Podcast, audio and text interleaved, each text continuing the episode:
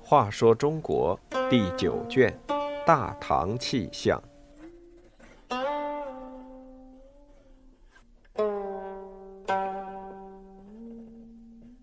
九名将争功。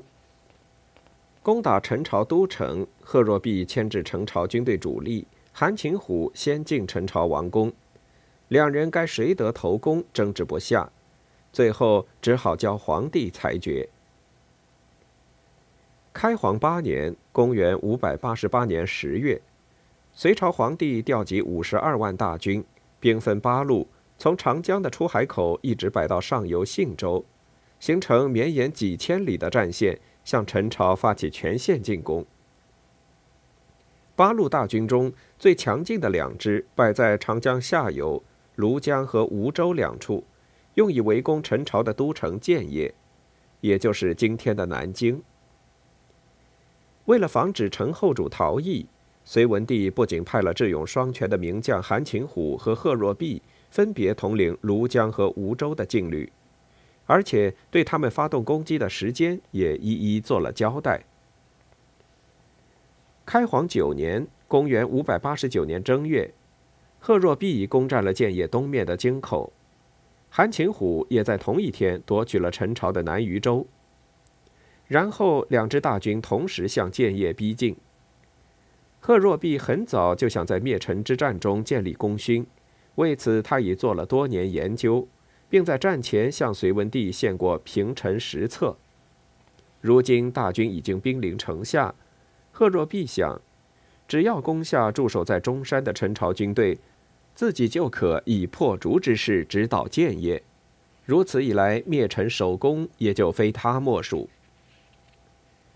贺若弼求功心切，竟然不顾文帝预先定下的两军协同作战的方案，率先向中山之敌发起进攻。然而事与愿违，贺若弼在中山遇上的是陈朝劲旅，主将是以凶狠著称的任蛮奴，双方激战多时，胜负难分。由于贺若弼牵制了东路敌军，韩擒虎的军队反而能从西线轻捷地逼近建业。贺若弼虽然最终打败了敌人，但自己的军队损失也很惨重。任蛮奴被贺若弼击败后，丢下残兵败将，独自逃往京城。路上恰好遇上韩擒虎的队伍。任蛮奴眼看陈朝大势已去，如今单枪匹马，与其被俘，不如干脆降了好。于是便主动到韩擒虎的军营投诚。韩擒虎见陈朝名将前来归顺，喜出望外，当即派了五百精骑，拥着人蛮奴直奔建业城的朱雀门。朱雀门上的守军本想拼死一搏，人蛮奴却在城下高喊：“老夫已投降，诸位何必再为陈朝卖命？”城上的人一见是人蛮奴，纷纷四处逃窜。韩擒虎不费一兵一卒，就把固若金汤的建业城收拾了。陈后主很快就成了他的阶下囚。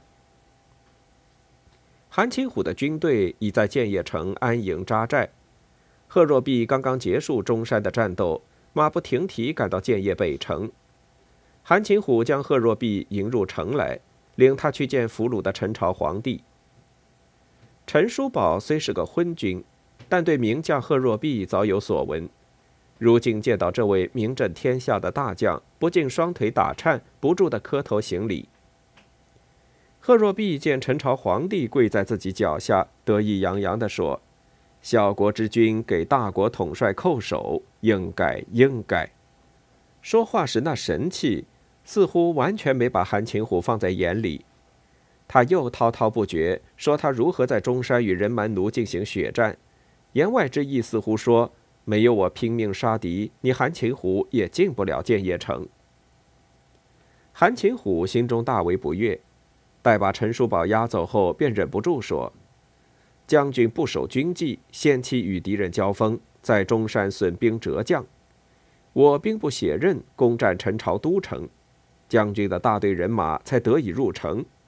只是我令陈朝亡国之君前来叩见将军。”不想将军却大言不惭，自以为功高一等，实在可笑。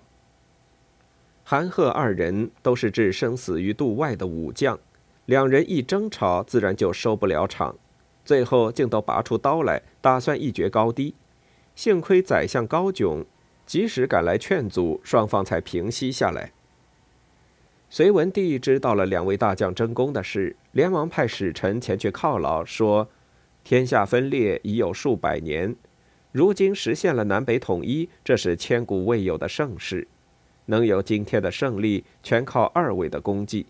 先赐每人锦缎一万匹，班师后再论功行赏。”皇上原想调停韩贺二将的争执，可他们二人互不相让。回朝后，隋文帝在金銮殿接见出征将领，贺韩二人又你一言我一语，在皇上面前争吵起来。隋文帝仍然劝他们以大局为重，给他们相等的赏赐，并且同时封为上柱国。尽管隋文帝用心良苦，可是这两位虎将从此似乎再没有言归于好。